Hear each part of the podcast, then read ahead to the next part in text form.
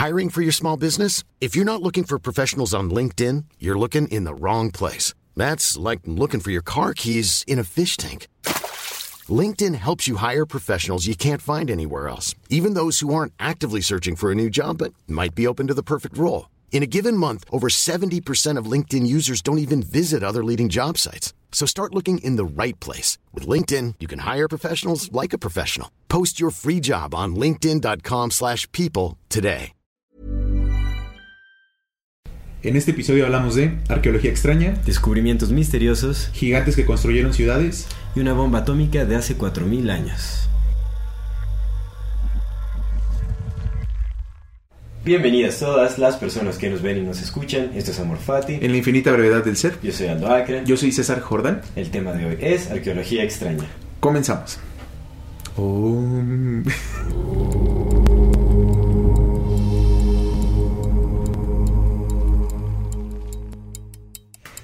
¿cómo estás? ¿Cómo estás, amigo? Bien, bien. Excelente Acá. lunes. Sí, ya, este, regresando a nuestro ritmo habitual. Sí, ya, ya, lunesito. Ah, es 14 de febrero. 14, bueno, ya 14 de que febrero. Este programa Eso. saldrá, ah, ¡Es hoy, es hoy! saldrá después. Pero así con mi lagrimita es 14 de febrero. en fin. El tema del día de hoy, un tema muy interesante, muy controversial. Sí. ¿No? Como muchos de los temas que tratamos, pero en fin. Antes, antes de, antes Sí de somos. dar eh, inicio a este episodio, Sí. como siempre queremos recordarle a nuestra querida audiencia de que si no se han suscrito a nuestro Fati. canal, eh, por favor háganlo ahora, denle clic a la, a la campanita para que le llegue notificación cada que saquemos un nuevo video. Eh, si les gusta lo que hacemos, no se olviden de compartir nuestro contenido para ayudarnos a seguir creciendo.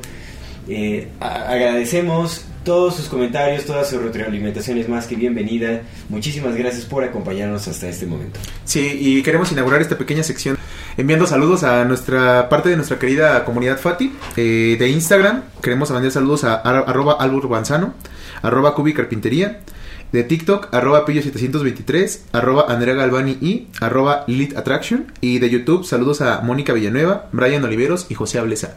Muchas gracias por vernos y comentarnos. Y si gustan gracias. aparecer en esta parte del, del- en esta sección del programa, pues no se olviden dejarnos un comentario. Exactamente. Pues bueno, demos inicio a este tema, arqueología extraña. Arqueología extraña, loco. Creo que, pues no sé, de, de lo que hemos notado, y, y- bueno, hablo un poco por ti porque hemos platicado varias cosas al Simón. respecto. A, a mí me parece fascinante ver la cantidad de descubrimientos arqueológicos, geológicos, antropológicos, etcétera, Sí. que se han descubierto en el transcurso de los años que no eh, bueno que llevan Que no empatan con la que oficialidad. no empatan exactamente con la Sí. oficialidad de las cosas que no empatan con la historia que se nos ha contado Así es. tradicionalmente son muchísimos muchísimos descubrimientos que nos están dirigiendo hacia otro lado y no se les presta la atención necesaria para reescribir la historia que está muy lejos de ser eh, la verdadera, la historia Justo. tradicional. ¿no? Entonces, a mí me conflictó un poco, me, me sorprende, me frustra, porque en realidad son, demas, son demasiadas pruebas, demasiadas evidencias que, que realmente nos, no- hacen, hacen eh, em, ¿cómo se dice? O sea, hacen más que obvio, ¿no? El hecho de que la historia que creemos actualmente No es como la cuentan. Sí. No es como la cuentan, está mal en muchísimos lados. La- eh, eh, el conteo de años, eh, cu- cuando llegaron los, eh, eh, los humanos a, a las Américas, la edad de- de- del ser humano, digamos más, de Homo sapiens. Sí, sí. Eh, el hecho de que si eh, de que es muy posible que haya habido humanidades anteriores a la que conocemos ahora la Justo, historia es mucho más justo. antigua de lo que creemos que es eh, y mucho más compleja también entonces no sé eh, habría que analizar el por qué no Eh, por qué la comunidad científica se niega a voltear a ver todos estos descubrimientos Pues mira, eh, no sé por qué haya empezado. Ahorita me queda claro por qué es. Porque eh, lo, lo- creo que lo dice Graham Hancock y, y le, le encuentro mucho sentido a la parte que menciona, ¿no? De repente, pues si tienes una, una vida estudiando o, o sí, si llevas una vida estudiando cierto, cierto tema, que no debería ser así porque precisamente una parte del, del, del espíritu científico debería ser esta capacidad de innovación y de, de descubrimiento y de sorprenderse, ¿no? Claro. Eso debería primar dentro del, del, del espíritu científico o del, del quehacer científico porque pues es lo que te permite tener nuevos descubrimientos y nuevos acercamientos y poder entender las cosas de manera distinta que a lo mejor te llevan a una nueva respuesta. Sin embargo, de repente hay mucha esa razón porque, pues otra vez, llevas toda la vida estudiando lo mismo, tienes... Eh, tienes ciertos descubrimientos que avalan ciertas partes de tus teorías, ¿no? Ya te esforzaste, ya, ya hiciste un, un círculo cerrado y de repente vienen, te llegan con una información que no entra dentro de lo que a ti te dio la vida, ¿no? De- con lo que trabajas, con lo que te despiertas, con, eh, con lo que haces como, como, pues incluso hasta con entusiasmo. Pues evidentemente hay mucho ego dentro de, del ámbito de la ciencia, ¿no? De, dentro del quehacer científico para cualquier disciplina hay muchísimo ego. Entonces ya tienes un nombre, ya tienes un nombre o ya tienes cierta reputación encontrando ciertas cosas y de repente encuentras algo que ya no casa con tus teorías, pues el ego te gana, ¿no?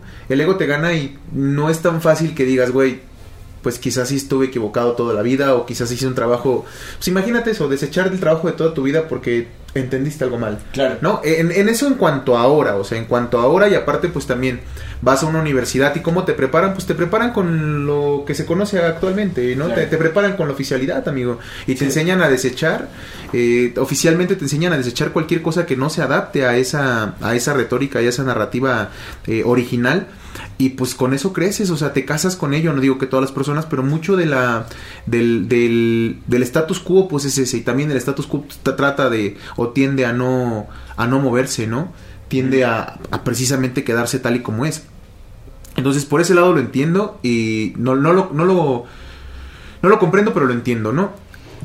El- la cosa sería ver cómo empezó y por qué empezó a decirse, porque eh, veníamos de ciertas teorías muy, muy antiguas, de, de ciertas creencias del ser humano y de repente en algún, en algún periodo eh, el- el- el- la dirigencia sociocientífica, la sociedad, los que dirigen el mundo, los que dirigen lo que, lo que vemos y creemos, dijeron, no, va a ser así, ¿no? Como lo que platicábamos ah, recientemente sobre el concilio de Nicea, ¿no? Cuando empezó el catolicismo que definió todo, eh, pues se reunieron 300 eh, sacerdotes y dijeron, ok, vamos a crear esta Biblia y esta Biblia va a ser la que va a dominar, pues era Roma, vamos a, vamos a dominar esto, pero vamos a seleccionar y decidir qué entra, qué no entra, esto sí, esto sí, esto sí, esto no, esto no, esto no, porque ya no, ya no va de acuerdo con los intereses y por lo regular va a eso, lamentable y tristemente tiene mucho que ver con los intereses, ¿no? Definitivamente, de hecho yo voy, yo voy más por ese lado. Sí entiendo la parte como el ego de la comunidad científica, que se aferra a creer lo que siempre ha creído. Eh, sí cuesta trabajo a, a veces romper como con estructuras mentales ya muy forjadas, en especial cuando ya tienes 30 años creyendo algo, ¿no? O más Sí, de sí, sí. 30 años creyendo algo. Entonces eh, puede ser complicado. Pero ya cuando se trata de, de- de amenazas, por ejemplo, Oh, a, quienes de- hacen ciertos descubrimientos, cuando los amenazan, cuando hay ridiculización mediática, que es como una especie de, de- es una especie de linchamiento mediático también, ya eso yo creo que va más justo hacia el control que tiene cierto grupo de gente sobre lo Sí, que sí, sí. quiere que se sepa y lo que no, no, no quiere que se sepa. Precisamente esto te iba a preguntar, ¿por qué, ¿por qué crees que sea, o sea, ¿por qué, por qué crees que no, con, con todos estos descubrimientos que vamos a hablar y con más que se han hecho y cuando, cuando te permites tener una mente, pues al menos que, te, que se sorprenda, ¿no? Que permitas tener sorpresa, ¿por qué, por qué crees que, que aunque parece que la historia es bien distinta y que sí es más sorprendente, ¿por qué crees que, que oficialmente se maneja como, como A, que sigue a B, que sigue a C, que sigue a C, a D? ¿Por qué se le quiere quitar lo sorprendente a la historia? ¿Por qué crees que sea así? Porque eso nos... eh, Pues es que imagínate, si, si caes en cuenta que has sido engañado por tanto tiempo, ¿qué crees que suceda? Y a una escala colectiva, a una escala global. Si te cuestionas todo. No, y, a- y aparte cuando, cuando estamos hablando de, de- de contacto con otros seres o de otras humanidades, Mm, de, mm. ¿sabes? Se habla de gigantes en, en muchísimos escritos. En todos, sí, En sí. todos, o sea, no solo en, o sea, en leyendas, se habla literalmente también de, de la existencia de gigantes y todo ese rollo, que causaría un shock en la humanidad. Y eso generaría descontrol también. Bueno, el hecho de saber que ha sido mentido de tal manera ¿no? O sea, eh, eh, Sí, sí, sí, sí, sí, sí, entiendo. sí. rompería la estructura social que les, les ha costado muchísimo trabajo imponer sobre nosotros. Cierto, ¿no? Entonces cierto, creo, que, cierto. creo que tiene mucho que ver con eso. Eh, y además, pues es que es, es la pérdida de control. Yo creo que tiene que ver con la pérdida de control, porque a- a- además eh, no, no estamos hablando que, que el control se dé nada más en el campo de la ciencia. Estamos hablando de, o sea, eh, es comprobable que, eh, eh, ¿sabes? Como en, en el aspecto de los medios de comunicación. Completamente. También hay control en el aspecto de la alimentación, la industria alimentaria, la industria farmacéutica. Todos los ejes de la vida son controlados por una élite, por un cierto grupo de, de- de personajes que son dueños de corporaciones o que son... También eso ya también se ha visto en... en muchos casos en donde la comunidad científica es coludida justamente por, por empresas, por corporaciones que patrocinan los estudios científicos Sí, y sí, ellos escogen sí es. qué es lo que se va a determinar en un estudio científico. Y obviamente no se le brinda apoyo a, a los eh, eh, investigadores independientes, no, no tienen manera de financiar muchas veces sus estudios o de poder salir a la luz o de, de generar validez en, en la comunidad científica porque pues no, no tienen un respaldo de una empresa o de una corporación gigantesca. Ya. ¿no? Entonces, eso afecta muchísimo también a que esas cosas se mantengan ahí guardadas y olvidadas. Y, y a pesar de que todos, eh, eh, todos los, los descubrimientos de los que hablaremos hoy en día, me parece que ya, ya están todos en registrados en papeles científicos, ¿no? Que ya fueron revisitados y aceptados por la comunidad científica, pero fueron simplemente Sí, sí, sí. puestos, hechos a un lado y no se les buscó una explicación o no se le ha buscado como empatar con con este con el relato Sí, sí, sí, sí, tradicional. o no se ha cuestionado más o solo se establece las especulaciones se establecen como verdades Sí, y eso- sí, sí, sí, completamente. Sobre cómo se hicieron las pirámides, so- sobre cómo se arrastraron piedras de toneladas por más de 200 kilómetros. O sea, explicaciones absurdas que empiezan como especulaciones, pero se repiten tanto justamente en, en- en, eh, en esta esfera de la ciencia, que, que eso es lo que ya a nosotros se nos da por... o nosotros eh, inconscientemente lo tomamos como un hecho. Y como todo, como justamente la comunidad científica eh, eh, más tradicionalista tiende a ridiculizar todas las nuevas ideas que, que, que, que nos pueden redirigir a, a- un nuevo imaginario de la historia, eh, hacen que nosotros, o sea, que el público en general, que la, que la colectividad también tema la ridiculización. Sí, das completamente. cómo interactuamos entre nosotros. Si nosotros llegamos a una conversación natural en- entre familia y hablamos de gigantes o hablamos como de, Sí. de, de un posible contacto con, con los dioses que son otros seres, los Anunnaki, Sí, sí, sí, sí. pues se, se ridiculiza, es como, no manches, ¿cómo vas a creer esas cosas? Es que tal, y- te- la tendencia es ridiculizar, replicamos, ¿no? Lo que eh, las élites o este pequeño grupo que busca el control de, de- de la información de las cosas, eh, est- están haciendo... Sí, sí, por eh, con quienes buscan romper eh, o, o- o construir nuevos paradigmas, ¿no? El señalamiento, ¿no? Siempre, siempre el ostracismo, el decir no. Y es, que- y es que eso ha sido a lo largo de la historia, pues a, a Sócrates lo mataron por eso, Sí, por pensar distinto. exactamente. Y es un patrón que se repite, ¿no? O sea, es, eh, así ha sido. Entonces yo creo que también la falta de aceptación de estas hipótesis o teorías, eh, pues también es culpa nuestra de la colectividad, porque nosotros también ridiculizamos este tipo de cosas, ¿no? A- aportamos a que, pues, o sea, ve- podemos verlo, ¿no? Ya, ya desde en, estos tiempos modernos en donde las redes sociales son de gran importancia para la difusión de información y todo ese tipo de cosas, pues están todos los linchamientos, ¿no? Completamente. Se propone una nueva teoría y todos los comentarios de, no, ¿qué va a ser esto cierto? Esto es una barra. Güey, lo, lo, lo, lo vimos, lo vimos, no, no vayamos tan lejos, lo vimos hace dos años, carnal, cuando empezó el tema del, del COVID, ¿no? Ah, que, claro. que, que- que lo primero, pues muchos de nosotros pues, Mm, enseguida, enseguida nos lanzó la, la alerta de, güey, esto fue planeado, ¿no? Un chingo nos, dijo, Ajá. nos lo dijimos, güey, esto fue planeado. Y lo primero fue, ah, pinches conspiranoicos, ¿cómo creen la chingada? Y, y uno va, pues va, salió esta, esta, esta científica que dijo que a principios, ¿no? De la pandemia, que dijo, güey, este, pues salió de un laboratorio, pues, y, y le, la entrevistaron y todo el mundo, no, pinches conspiranoicos. Y, y en 2020, 2020, Estados Unidos diciendo, güey, ya tenemos una nueva, una nueva, este, acabamos de, de- de abrir esta, esta, esta línea de investigación porque queremos ver, no si se, si, se, si se fue inventado, no, queremos ver por qué salió, ¿no? O sea, ya acepta, ya, ya Se aceptó. se aceptó que Oye, sí había sido Tony planeado. Fauci, que era el secretario de salud de, de Estados Unidos, obviamente perdió su cargo y está en, está en corte, está en, eh, se le está juzgando porque él posiblemente eh, tuvo que ver con sí, sí, sí. la propagación de, de este virus. Es como, no, ya se aceptó, ¿no? Y se le está juzgando. Sí, hermano, hay una, hay una comisión investigadora, les la palabra, una comisión investigadora ya oficialmente desde el año pasado para ver no si fue liberado porque se aceptó que es liberado, sino, quién, y, por por qué. Ya se sabe. Exactamente. ¿Quién y por qué? Y así son muchísimas Es, es justo lo que dices, completamente. es, es como, nosotros vamos a referenciar yo creo que mucho a Graham Hancock en este episodio, que es, es un, eh, él es un periodista, es un investigador independiente que profundizó muchísimo en el estudio de, culturas antiguas y, visitó los sitios arqueológicos y todo, o sea, hizo estudios muy, muy a profundidad que justamente proponía que, por, él propone que la humanidad es mucho más antigua de lo que creemos y que realmente... Eh, eh, la humanidad que conocemos ahora es, digamos, es producto de la transferencia de información de, de una civilización eh, mucho más antigua que la que conocemos, eh, que tenía un conocimiento superior. Y, nos lo transmitieron y de ahí aprendimos y se forjaron las, civilizaciones, las civilizaciones modernas, Que digamos la civilización más antigua que conocemos en tiempos humanos modernos, es la de los sumerios. Sí, sí, sí, Entonces, y que bueno, eso también erra, porque hay, hay, hay civilizaciones humanas más antiguas que, que, eso, que surgen justo después del cataclismo este de... Del Younger Dryas. ¿no? Pues vayamos, vayamos eh, metiéndonos a tema, ¿no? Porque aquí lo, lo interesante eh, no es tanto lo esto que, que hablamos, que es, es obviamente importante mencionarlo, pero aquí lo interesante son ya, sí, sí, sí. Vámonos de lleno, porque Gobe, Tepe, amigo. Comencemos por, por lo mero sabroso. Gobekli Tepe. Por lo mero sabroso. Exactamente. Sitio arqueológico hallado en Turquía. Turquía. No sé si también es al sudeste de Turquía. La, mayoría de descubrimientos que en Turquía se está descubriendo un montón de cosas, ¿no? Pues hay, hay, un, hay una razón por la que las guerras estén de ese lado, carnal. Sí, definitivamente, ¿no? Todo lo que es este Israel, Irán, Turquía, bueno, como todo, toda esta Toda Medio Oriente, son puntos muy, muy importantes eh, de vestigios arqueológicos eh, impresionantes. En fin, Gobekli Tepe, este es un sitio que... Eh, no, no, no, la verdad es que no recuerdo en qué año fue, fue desenterrado. Como en los 60, En los 60 aproximadamente.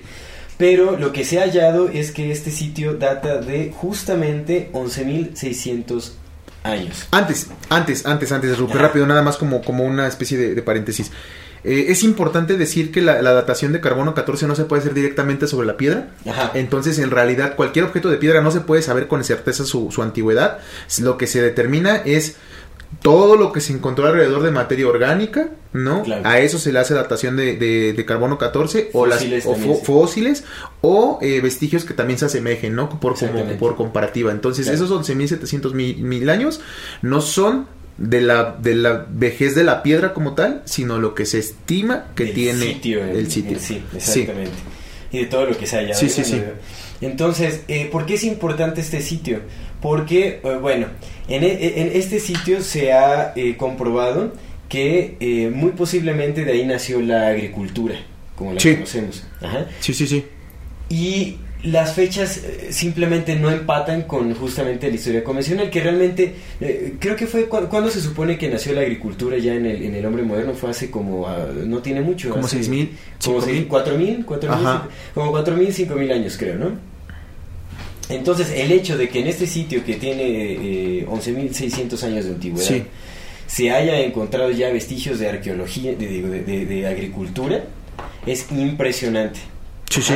Porque justamente en este tiempo se creía que eh, el ser humano estaba todavía en su etapa de... Eh, de, cazador recolector. Sí, sí, sí, sí, Entonces eso ya reescribe toda la historia, para empezar. ¿no? O, o por lo menos una parte muy importante de la historia convencional. Sí, sí, sí de, del ser humano. Y otra cosa interesante es que eh, en este sitio también se hallaron eh, altares, pruebas de que eh, había una, una, una, religión en existencia en ese tiempo. O sea, las personas, no se sabe quiénes eran quienes, quienes llegaron a habitar este, este espacio, pero pues definitivamente ya era una, una sociedad establecida, que tenían conocimiento matemático, que tenían conocimiento astronómico también, ajá, y religioso. Y, y lo que oficialmente se dice de esto es que, que se me hace bien curioso, lo que dicen es que había estas pequeñas grupos, grupúsculos de, cazadores recolectores, porque Gobekli Tepe también es una, una zona de lo que se encontró es eh, más como, como vestigios de ceremoniales. Entonces lo que se dice es que habían estos grupos de cazadores recolectores que andaban partiéndose la madre cazando vacas ancestrales, carnal, con un chingo de trabajo, Sí, sí. con un Sí, la cacería no era trabajo Sí, fácil, sí, ¿eh? sí, Era o sea, como- muriéndose un mo- por montones porque no podían cazar una vaca, pero que cada año llegaban, güey, levantaba, ah, porque es importante mencionarlo, Gobekli Tepe está hecho de monolitos, Eh, levantaban piedras de 3, 4, 5, 20 toneladas, Claro. las pusieron en orden perfecto, alineado astronómicamente, hermano, y llegaban cada año después de partirse la madre con vacas a levantar estas piedras con quién sabe qué fregada tecnología de sus lancitas Ajá. y a adorar, adorar cosas y luego se iban otra vez. Sí, o sea, los Eso es lo que los- dice oficialmente los la historia. Los intentos que hacen como por dar una explicación que, que sigue atada como a, a- a- a la historia ya establecida son absurdos. No explican nada. O sea, es, es- todo, todo se basa en especulaciones y en... y en, eh, eh, o sea, es- es- especulaciones cero fundamentadas. Sí. ¿no? E- e- Eso es impresionante. Y eh, es que ya de ahí, ¿no? O sea, ¿cómo explicas que, que se brinque de, de- de esta etapa de cazadores recolectores a una sociedad con religión, con conocimiento matemático, astronómico, que tiene la tecnología para levantar esos monolitos? Sí. ¿no? Y este eh, y además ya tiene un sistema de agricultura establecido. Sí. Eso no es de la noche a la mañana. Sí, sí. ¿De dónde llega este conocimiento? Entonces, lo que se dice o lo que lo que eh, lo que teoriza o, eh, eh, o la, la hipótesis, digamos, de Graham Hancock, de este investigador, es que eh, todo este conocimiento que se halla en, este, en esta estructura megalítica de Gobekli Tepe fue transmitido por fue transmitido justamente a una sociedad bueno a, digamos a un grupo de humanos que ya estaba en esa área en esa región que vivía por ahí posiblemente como cazadores recolectores. Bueno lo que dice Graham Hancock es que estos, estos eh, cazadores recolectores posiblemente tuvieron contacto con una civilización mucho más avanzada Sí. que ellos, Sí, que sí. nace de, de- de la posibilidad de, de la Atlántida, como después de esta catástrofe hubo supervivientes. o sea, de, este cataclismo global, que data exactamente también de 11.600 años, que son fechas muy, muy exactas, coinciden muchísimo. Sí, sí. Durante este tiempo, después de este cataclismo, hubo sobrevivientes, eh, em, pues como a esta catástrofe. Aislados, claro. Llegaron a estas zonas y este es, digamos estos personajes que provenían de una civilización mucho más avanzada se encontraron con los cazadores recolectores y le- eh, eh, ca- cazadores recolectores y les compartieron todo su conocimiento justamente para recuperar como eh, lo que se había perdido en el cataclismo Justo. como para volver a forjar esta civilización ese tipo de civilización y ahora algo también muy interesante es que después del hallazgo de Gobekli Tepe años después se encontraron otros dos sitios arqueológicos también estructuras megalíticas Antes, antes de que vayas, que, que- que vayas con estas dos, eh, Ah, algo sí, que se nos olvidó mencionar, de igual de Gobekli eh, de entrada, hay, los templos tienen pilares de entre 40 y 60 toneladas, Sí. 40 y 60 Sí, toneladas, güey, de cazadores recolectores con lanzas pelándose con vacas que los pusieron. sí. Bueno, Sí, es más grande que Stonehenge Sí, para loco. que se den una idea Eh, De, de- de todos modos, les vamos a poner aquí fotografías, te, te las mandamos, vamos a poner aquí fotografías en, la- en pantalla para que, para que vean de lo que estamos hablando, Ujú. conforme vamos hablando, para que ustedes vayan siguiendo nuestra, nuestra narrativa. Y algo bien importante, Gobekli Tepe fue enterrado de manera deliberada en- sobre el año 8000 antes de Cristo. exactamente Más o menos. Entonces, por alguna razón, estas personas que construyeron Gobekli Tepe lo enterraron. No sé si como una manera de preservarlo o como una manera de esconderlo, pero lo enterraron y de lo que se ha encontrado ahorita solamente es el 5% y el 95% sigue enterrado. Es decir, que todavía ni siquiera sabemos nada en realidad de Gobekli de lo que se especula que hay debajo de lo que se ha encontrado se dice que es 50 veces más grande que Stonehenge en, en, en- en espacio, en extensión. Sí, sí, sí. O sea, es, es algo muy grande. Sí, sí, sí, Realmente pues, es- 40, es- 60 toneladas, güey. O sea, 60 toneladas, hermano, 60 mil kilos, güey. Sí, sí, no, es muchísimo, es muchísimo. Y es, y es justamente, es muy curioso ese dato, ¿no? De por qué fue enterrado. Ah, ya, ya empezó, ya lo ¿Qué, qué tecnología? No, ¿De qué manera entierras una ciudad en ese ¿Eh? tiempo? güey? Güey, ¿de qué manera la construyes? Con tierra, con grava. Primero, ¿cómo- ¿de qué chingada manera Sí, la ¿cómo la construyes y luego cómo ¿cómo la entierras? Claro, claro, por No, supuesto. no entierras un- por supuesto, así, sí, sí, sí, completamente. Sin maquinaria, sin nada, o sea... eh, No, la explicación para todo esto es que todo este tipo de construcciones tardaron así posiblemente hasta eh, más de 500 años o cientos Sí, de años sí, sí, en, el proceso. Como las pirámides, las pirámides dicen que fueron como 5 o 6 generaciones. Sí, no, no, no, eso- pero vaya, bueno, a mí no me deja satisfecha esa explicación. Pero continúa con las otras dos, sí. Eh, Justamente otro, otro, eh, otros hallazgos cu- curiosos fue que años después encontraron dos sitios eh, arqueológicos igual estructuras megalíticas similares a Gobekli Tepe eh, eh, que datan del mismo tiempo, pero son aún más antiguos, Más antiguos. como do- alrededor de 12.000 años de antigüedad tienen. Sí, sí. Eh, uno es Bonkuklu Tarla y el otro es eh, Kejera Tepe, que son, eh, igual, estos fueron hallados al sudeste de Turquía también, y tenían pues, rasgos, digamos, muy similares a lo que se encontró en Gobekli Tepe. También había, había altares, ¿no? que eso eh, son eh, señales de que había una religión, eran, eran personas religiosas quienes eh, habitaban estos sitios. Sí, sí. ¿no? Eh, se, se- pues, se encontraron herramientas, se encontraron muchas cosas también en, en estos espacios. Y eso también nos lleva todavía a, a- a aceptar más eh, eh, la teoría de que pues hubo contacto con otra civilización avanzada que transmitió conocimiento. ¿eh? Sí, sí. Porque incluso eh, estas estructuras, eh, eh, estas, eh, estos sitios arqueológicos son aún más antiguos que, eh, que Gobekli Tepe.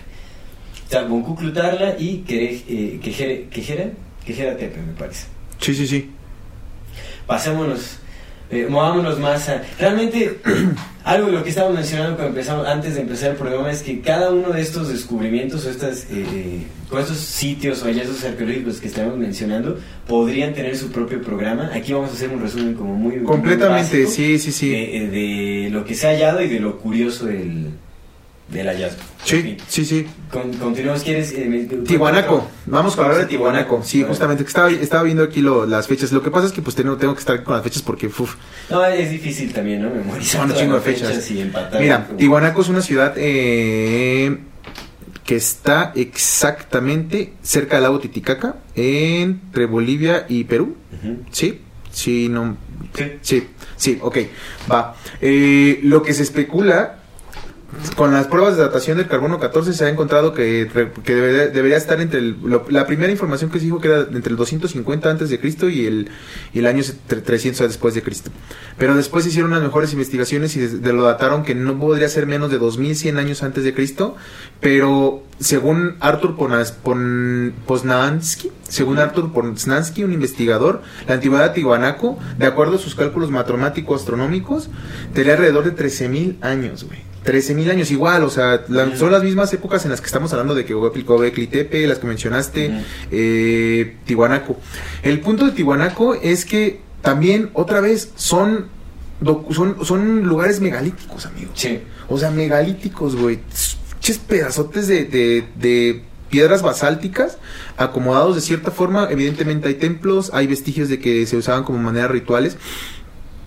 Y lo que queda, lo que queda impresionante de estos lados es que, por ejemplo, en Tihuanaco, y ahorita que mencionemos a Puma, se me fue el nombre, Puma Punku, ah, es que son los nombres son, son curiosos, Puma Punku. Ahorita que hablemos también de Puma Punku, de Tihuanaco, eh, ya lo verán en las fotografías que les vamos a poner aquí.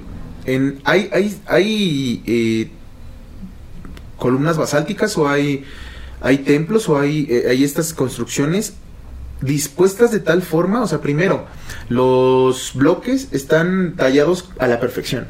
O sea, están cortados a la perfección, como si hubieran hecho sido por láser, güey. Y están acomodados entre sí de tal forma que ni siquiera puede caber una hoja de papel por ellos. Han hecho las pruebas y no cabe nada, güey. O sea, están Sí. completamente pegados de... Empatados ahí, completo, hermano, completo. O sea, bloques pesadísimos, tallados a la perfección y empatados también perfectamente. Ensamblados a la perfección. Exactamente, o sea, con una precisión impresionante de hace 13.000 años, cuando se supone que en América no había gente hace 13.000 años. ¿no? O sea, esas son las historias que nos cuentan. Graham Hancock también lo dice en, en, en, una, en este libro de...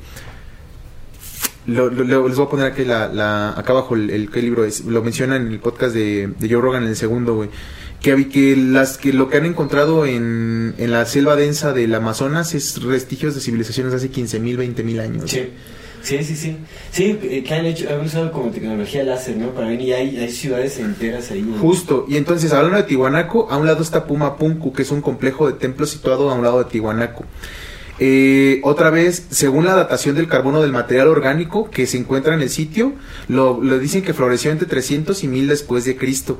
Lo, lo que intriga de Puma Punku igual también es el hecho de, de su de su de cómo está construido, de la precisión en la que está construido, la manera en la que está construido. Las, las piedras, algunas piedras tienen 8 metros de largo y 5 metros de ancho y pesan alrededor de 130 toneladas. güey. 130 toneladas. Ahora, debido a su tamaño también, la manera en cómo las transportaron sigue siendo un misterio porque los bloques, la, la arena de la que están hechos los bloques, la, esa misma arena fue encontrada a una distancia de 10 kilómetros de donde están. O sea que movieron esos Claro. por 10 kilómetros, Sí, 130 ensamblaron, toneladas por 10 kilómetros, amigo. O sea, ¿de qué manera, no? Y aquí hay algo bien, bien importante que me gustaría que me gustaría mencionar, güey. Eh, esta parte que encontré. Las momias de Puma Punku, las momias que se han encontrado en Puma Punku eh, preservadas, eh, han mostrado evidencia que todos los miembros de la sociedad, y esto es lo más, lo más impresionante, desde los niños hasta los ancianos, regularmente usaban psico- psicodélicos, carnal, y plantas alucinógenas. Lo que podría llevar a la conclusión de que precisamente o una de dos, o sí fue- fueron visitados, ¿no? O a través del uso de las plantas les dijeron, mira carnal, ahí te va la tecnología, así es como se construye esto. Todas las momias que se han encontrado han, han encontrado vestigios de uso de plantas alucinógenas. Eso está interesantísimo. porque Completamente. eso Puede, puede llegar a ser como el enlace de muchas versiones de, de alternativas de la historia, como los enteógenos y, y el contacto con otros seres, ¿no? Tal vez no fue un contacto físico, Sí, sí. fue un contacto Sí, sí, a sí. nivel conciencia. Pero, Sí. eh, en fin, eso es igual, ¿no? Otra especulación. Ya- y ya esos veremos. son Tihuanaco y Puma Punku, lugares, eh, ya verán aquí las fotografías que vamos a estar poniendo. Eh, ahí están las- estos famosos como en forma de H, amigo, con las precisiones completas como si fueran eh, sido taladrados, ¿no? Ahorita esa misma precisión solamente se puede, se puede lograr con taladros con punta de diamante. Ujú. a bloques de, de este tipo de arena con excavaciones circulares perfectamente circunferenciadas, ¿no? Sin Ujú. ningún borde, círculos perfectos a través de la piedra, igual hechos por civilizaciones Claro. cazadoras recolectoras, güey. con- Sí, sí, está, está. Que, que esa es, esa es la, la- la cosa, por ejemplo, o sea, ¿qué tecnologías usaban para hacer los cortes a la perfección, los ensambles a la perfección? Para montarlas, ¿Cómo? para subirlas, claro. es- es intrigante, o sea, realmente las versiones eh, eh, que, que se han establecido como la historia oficial no explica nada. Absolutamente Son nada. solo especulaciones, pero no, no se explica realmente Y es que son un montón de misterios, güey. O sea, te pones a pensar y, y es uno tras otro tras otro. O sea, mira, es cómo la transportaron. Dos, cómo las montaron. Tres, cómo las cortaron. Cuatro, cómo las, las empataron tan perfectos. Cinco, cómo tenían los conocimientos matemáticos. Pero sobre todo, que son, que están, están perfectamente alineadas con las estrellas. Con los astros, que claro. tienen, que es- eh, está- o sea, tienen hechos, son hechos por un sentido. Son observatorios. Cal- calculan movimientos. cal-. ¿De qué manera, güey? Machu Sí. Picchu. Sí, sí, Machu. Picchu está en un pinche cerro, güey. Sí, sí, sí. ¿Sabes? Es, es de menos curioso, amigo. ¿Qué otra traes? Traigo eh, Hueyatlaco. Hueyatlaco. aquí en, en nuestra nación, aquí en México, en la cuenca de Valsequillo, en Puebla, México. Este hallazgo de Hueyatlaco es igual un sitio arqueológico. eh, se encontró en el 61 la- por la profesora Cynthia Irwin Williams. Ajá. Lo que hallaron en este sitio fue eh, una grandísima cantidad de fósiles de megafauna. Ok. Ajá. ok. Encontraron también eh, herramientas, armas humanas, ¿no? De, hombre moderno, básicamente, que ya son piedras eh, con doble punta, que datan de hace 250 mil años. Ajá, es importante, ¿por qué? Porque se creía que eh, el hombre llegó a las Américas, bueno, el humano llegó a las Américas hace 20 mil años. Aquí estamos hablando de que, más de 100, más de 100 veces eh, el, el tiempo establecido. Sí, sí, Entonces sí. no empata para nada con la, con la versión histórica oficial, para nada.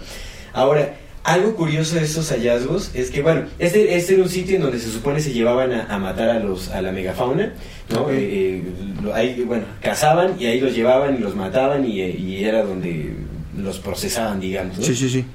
porque hay un sinnúmero de, de, de estas eh, de fósiles de, de megafauna Ajá. Eh, que datan obviamente también de, de- de ese mismo tiempo. Ahora, algo eh, interesante de este caso es que la misma profesora que condujo la investigación, a pesar de que eh, hicieron cuatro estudios diferentes para, para sacar la, la- edad de- de- del sitio y de las herramientas, Sí, sí. hicieron cuatro pruebas diferentes, no recuerdo cuáles son, pero, o sea, lo comprobaron una y otra vez, dio el mismo resultado de, la antigüedad de 250 mil años. A pesar de esto, la, la profesora que condujo la investigación eh, quiso, se quería retractar, justo como no empataba con la versión oficial, Sí. dijo, ella lo que quiso es eh, que se pusiera como si hubiera sido un hallazgo de hace 20 mil años, para que empatara con la versión Con la versión oficial. O sea, que eran herramientas de hace 20 mil años, pero todo su equipo se opuso a- a- a aceptar esto y ellos eh, eh, eh, siguieron adelante con la investigación. A pesar de que recibieron amenazas, los intentaron desprestigiar, eh, que eso es muy interesante. Sí, o sí. sea, ¿por qué los, intent- por qué los amenazaron? O sea, despidieron a, a varios de, de lo- del equipo, los despidieron de sus trabajos. Bueno, fue un rollo ahí, un caos, pero aún así siguieron adelante con las investigaciones, fueron oficialmente aceptadas y todavía eh, hubieron estudios, a pesar de que esta fue un- una investigación de los 60, en el año 2006 se volvió a hacer un nuevo estudio para corroborar la edad de estos artefactos, igual 250 mil años. Y algo curiosísimo es que en el 2008 se volvió, se utilizó un método diferente, más moderno, Sí. para encontrar este, la edad de estos artefactos y ahí dio, arrojó eh, la edad de 750 mil años de antigüedad. Muy, muy controversial definitivamente porque esto cambia toda la, la historia. Vayamos al siguiente sitio arqueológico. Fíjate que extraño. ante- antes rápido, nada más, eh, me, me gustaría re- recalcar o, o hacer notar, hay otra, esta, esta es muy rápida porque la verdad que se llama Baalbek Ujú. es una es una ciudad que también eh, que, que con columnas que parecen este, son romanas, cerca de de está exactamente eh, ay puta madre le pones pausa pinche Julio. Puta madre es que no dice aquí dónde vergas Nel. está. Es más, todo esto va a ser un TikTok. Sí. Tratando de encontrar Pinche algo. madre, güey. No, pero las groserías nos van a volver a shadowbanear. Está chido. siente No dice dónde putas vergas estaba el Beck. Bueno, ya ahorita le sin decir dónde. Vale. Tres, dos. Baalbek es otra de estas ciudades. eh, pa- parece que tiene que al que lo- los romanos llegaron y construyeron encima de esta de estos vestigios que ya estaban. Igual les vamos a dejar aquí las fotos. Pero tienen megalitos, hermano. Megalitos de cientos de toneladas. eh, y igual dispuestos de la misma manera perfecta como en Tihuanaco, donde no puedes meter ni una hoja. Pero lo que me sorprende de tanto de Baalbek como de Gobekli Tepe como de Tihuanaco como de la misma Teotihuacán es que todas estas todos estos eh, lugares monolíticos todos tienen lo, lo que se ha encontrado como vestigios o con lo que se ha encontrado es que precisamente de repente solamente fueron abandonados.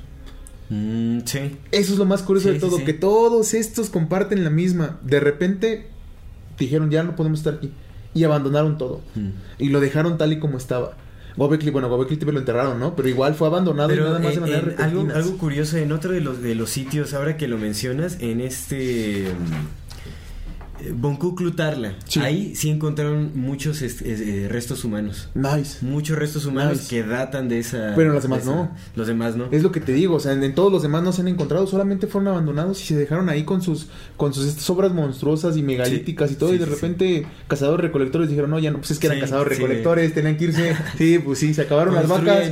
Sí, construyen por 500 años. Sí, güey, y se acaban las vacas y como ya no saben, no saben Ajá. otra cosa más que recolectar, saben poner piedrotas enormes, ¿no? Pero no saben, no saben alimentarse, güey. Sí, sí, sí. Tienen que irse. Sí, sí, tiene un chingo de sentido. Sí, sí, está, está interesante.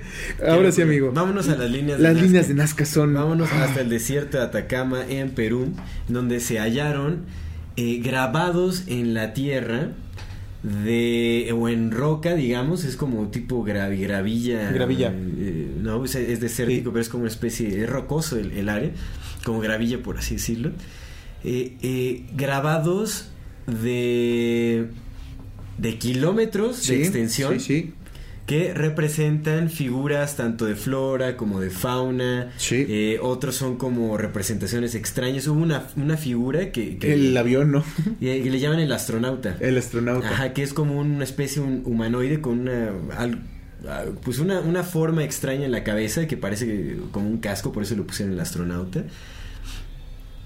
Porque bueno, est- estas líneas de Nazca, esos grabados, eh, son muy controversiales y obviamente han dado eh, han dado eh, eh, hincapié a, a la creación de muchas teorías, Sí, sí. incluso desde que pues bueno fueron creadas por extraterrestres, de eh, etc- o fueron hechas con tecnologías eh, eh, muy modernas que no ni siquiera a Sí. las que ni siquiera hemos llegado, etcétera. Está abierto a muchísimas especulaciones. ¿Por qué? Porque son más de 700 figuras de, de kilómetros de extensión, entre 50 y 70 kilómetros, ¿no? De extensión. Es absurdo. Que son 700 figuras, o sea, imagínate. Y lo, lo más impresionante de las líneas de Nazca, amigo. Más de 40 kilómetros, sí, como entre 40 y 50 kilómetros las líneas. Con una precisión Sí. impresionante. O sea, son figuras, líneas rectas. Loco, lo, más rectas. impresionante de eso es que la única manera en que las puedes apreciar Ajá. es desde la altura, güey. Exactamente. Desde el cielo, güey. Solamente las puedes apreciar desde el cielo, güey, porque a ras de piso ves la pinche Claro. línea. ¿Qué sentido tiene que lo hagas tan perfecto si no vas a poder apreciarlo? Ahora, déjame decirte qué es lo que dice la, la, la comunidad científica. eh, yo que sé, soy, yo soy científico. Lo no que dicen, bueno, el descubrimiento, o sea, el hallazgo fue hecho desde una montaña. Quien lo descubrió, no, no recuerdo quién lo, quién lo descubrió. Eh, pero bueno, fue descubierto desde una, desde una montaña. Ajá. Pero se, se descubrió desde ahí. Se notaron formas extrañas, como grabados extraños, Sí, pero sí, no sí, se veían las ¿qué formas. claro. Porque lo que dice la, la comunidad científica moderna es que sí se pueden ver desde las montañas y desde ahí podían planificar como todo el, el trazado y todo. O sea, desde una montaña que Cazador, está, que eh, está a kilómetros de distancia de donde están este eh, esta- estas líneas, planificaron y, y hicieron sus trazos, ¿no? Y para después reflejarlo ya en, grabado Y para cotorrear, güey, porque pues no tenían otra cosa más no se sabe ni hacer, siquiera güey. por qué. A- aparte de que, o sea, se especula porque ahorita vamos a hablar de eso, pero bueno, Sí, sí. se supone que el instrumento, la herramienta con la que hicieron estas líneas fueron como uno- una especie de rastrillo, porque se encontraron como unos rastrillos por ahí cerca de, de- de donde están las líneas, y o sea, es como una especie de rastrillo antiguo con el que fueron ¿no? Así como este escarbando la, la gravilla por kilómetros y kilómetros Sí, sí. eh, eh, se dice que, que fue eh, el, eh, el, el tiempo que pudo haber tomado para, para llevar a cabo estas líneas o grabarlo en, en la, en la grava en la tierra fue un periodo de 500 años. Para grabar 700 figuras y quién sabe cuántas líneas, muchísimas líneas. O sea, güey, tenían hijos que hacían, decían, güey, tu trabajo es continuar este pedo. ¿Por qué? ¿Por qué? Esa- What? lo, lo que, lo que dicen, la razón de por un día qué- alguien va, las va a ver desde arriba van a decir, ah, estos güeyes, y no vas a saber qué sacadota de pedo se van a dar. Sí. Hay varias hipótesis de por qué se pudieron haber hecho, ¿no? Una es que tiene eh, propósitos eh, ritualísticos, porque también se han hallado eh, eh, altares, como cerca de, estas líneas de, de Nazca, se sabe que la, la población de Nazca era gente religiosa. Sí. Raro, porque en esos altares se encontraron incrustados fósiles de, de como de, de conchas o, o- o piezas marítimas que datan de millones de años. Fuck. Fósiles de millones de años se encontraron incrustados en los altares. fuck. También ya eso está co- Sí, sí, sí, corroborado y ahí está. ¿Por qué? Bueno, yo qué sé, ¿no? En fin. Eh, otra cosa, se dice que era por razones, eh, por razones astronómicas, eh, Sí. para representar constelaciones, algún tipo de cosas. Que tiene mucho sentido porque sí están, sí están orientadas, algunas de ellas están orientadas con las estrellas. Es que también, es que otra vez, güey, Sí. güey, pinche precisión astronómica bien cabrona. Sí, sí está cañón. Otra cosa es que eh, era como una especie de ritual pa- de- en agradecimiento a los dioses o como una, pe- una petición para los dioses para, eh, para, para que llegara abundancia de agua. Como es un área desértica, ¿no? Lo que se especulaba es que era como para hablarle, a mandarle un mensaje a los dioses eh, eh, para que les, les, eh, les brindara agua Sí. ¿no? en, en esta región. Que eso también se presta para teorizar al respecto o, o sacar hipótesis de que por qué tendrían que la- hacer, ¿sabes? Como Sí, imágenes sí, sí. eh, eh, de, de kilómetros de extensión para mandarles un mensaje a los dioses. ¿Quiénes son esos dioses? Para que los viera quien, claro. Exactamente, que los viera quién. Sí, sí, sí, sí, Porque de donde se pueden apreciar, o sea, desde la distancia. Desde la altura, loco, claro. Y otra de las de las hipótesis de por qué se hicieron es que bueno se dice que pudieron haber sido canales eh, que, que digamos como que juntaban agua y la llevaban a, a depósitos que también se hallaron por ahí como unos depósitos unas como cuencas de agua cercanas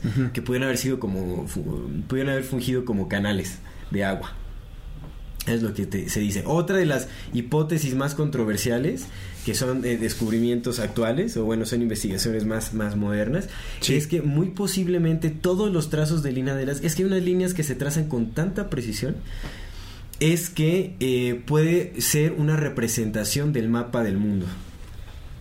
O de las Américas, por lo menos, como un, un- Ok. un mapa de, de- de- de ciertas regiones. También, esto, ¿qué, qué lleva a, a dar esa teoría? Es que mucha de la flora y de la fauna que está representada en, en estos grabados no es de la región. Sí.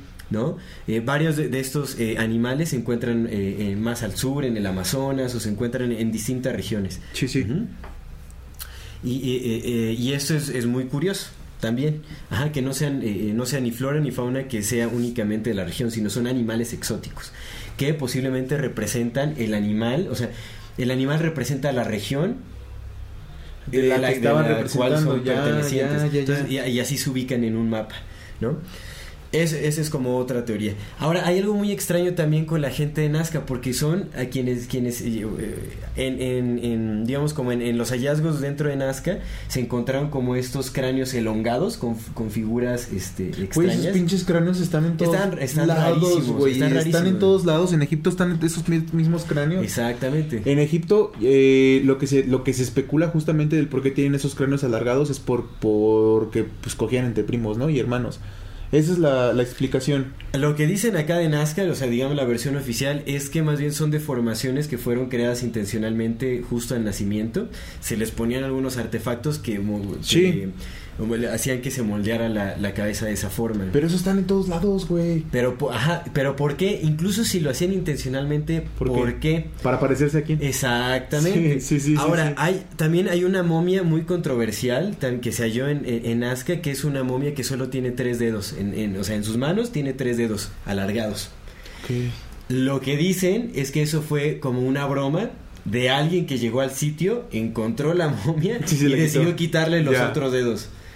Y eso es lo que dicen, esa es la versión oficial. Que esa momia, o sea, no es real, Ah. Ya que sé, fue ya sé. una broma de alguien que iba pasando por el sitio, la encontró y dejó ahí. Hazme el bendito De favor. repente ¿quién las- va a tener el sí. desocupe de pasar por un sitio arqueológico, encontrarse una momia, ¿no? O sea, Si no, estos se, van a sacar de onda cuando la Sí, encuentren. sea, es como...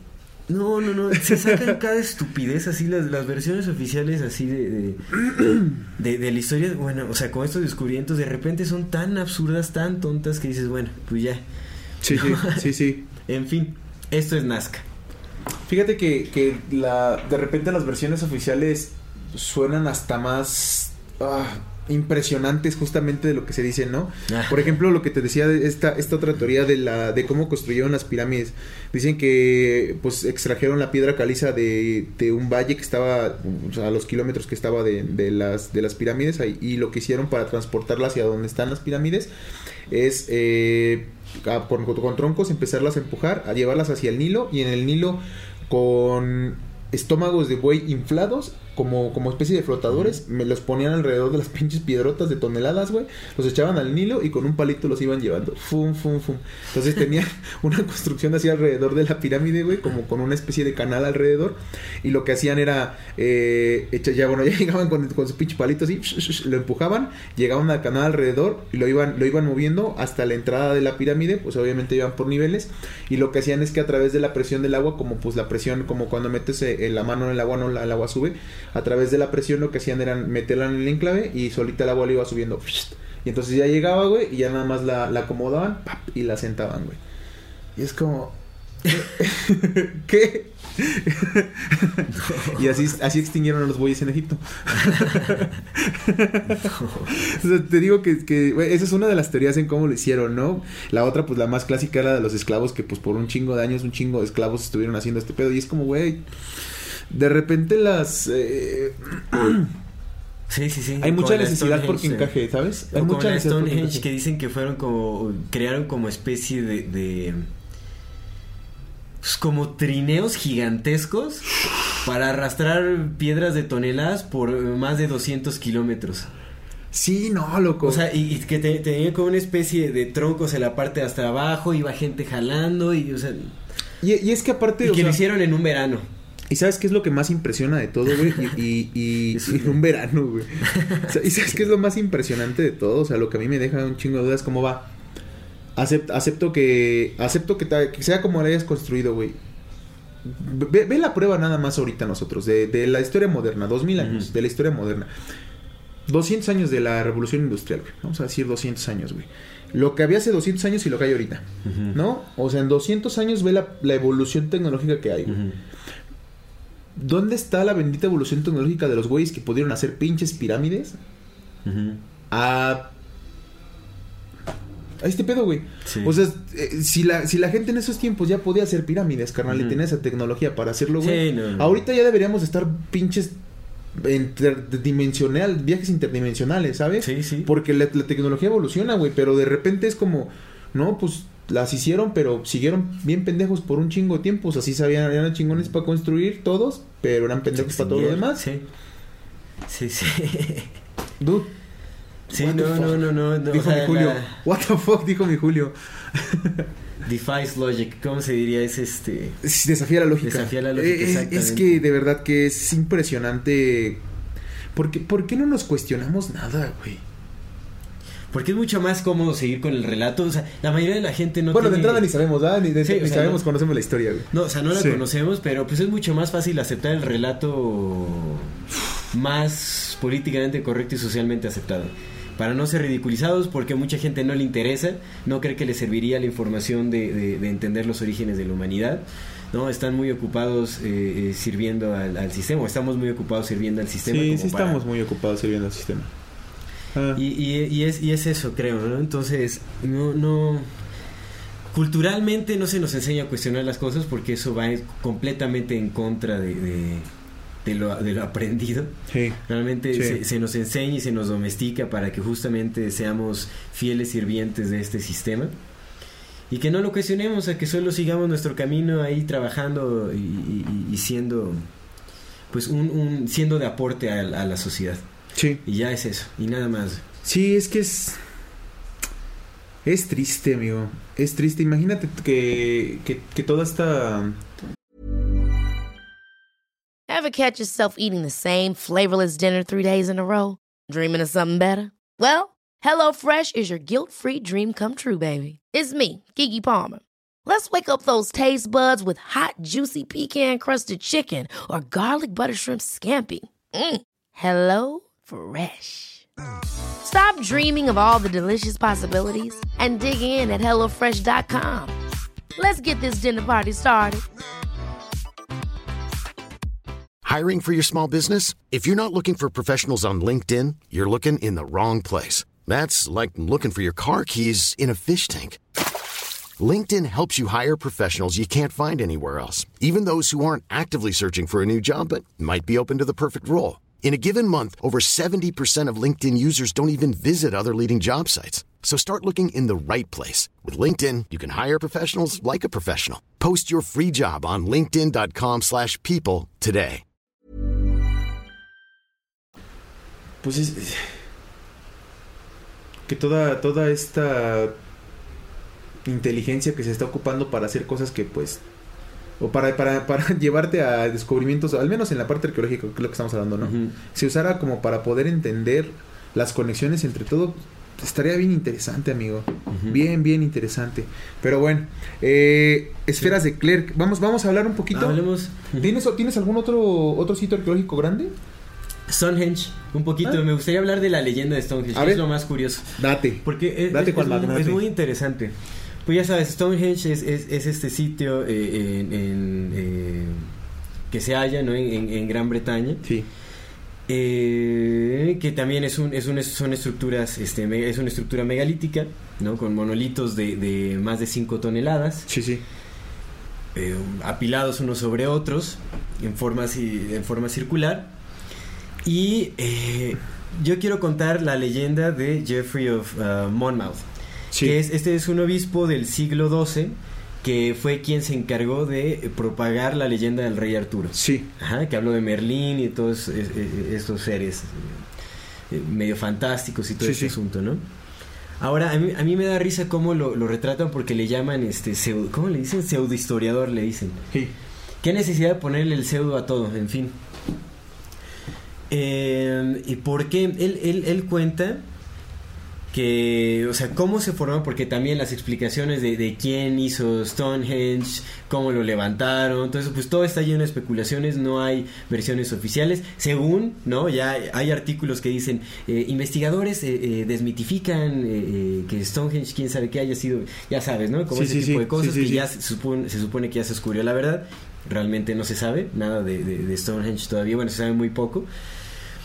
Pero lo que dice esta leyenda es que eh, hubo una guerra en el... eh, como en el, en el año 500 más o menos. No, en el, en el siglo... En el siglo V, sí, como en el año 400 más o menos, ¿no? Ujú. Una guerra entre sajones y, y britanos. Ok. Stonehenge está en Inglaterra, ¿ah? Está en Inglaterra, ajá. Pero no siempre estuvo ahí. Eso es lo, eso es lo, lo interesante. Ah. Ajá, según la leyenda, se dice que eh, después de esta Fíjate, guerra, Pati. después de esta guerra, justamente en este sitio donde se encuentra ubicado ahorita Stonehenge, Ajá. eh, eh, bueno, que la, la creación, bueno, se supone que Stonehenge tiene ahí en ese sitio, bueno, la creación de Stonehenge eh, eh, eh, fue hace 5.000 años, es lo que se Sí. dice, ¿no? Que se construyó hace 5.000 años, pero no en este sitio.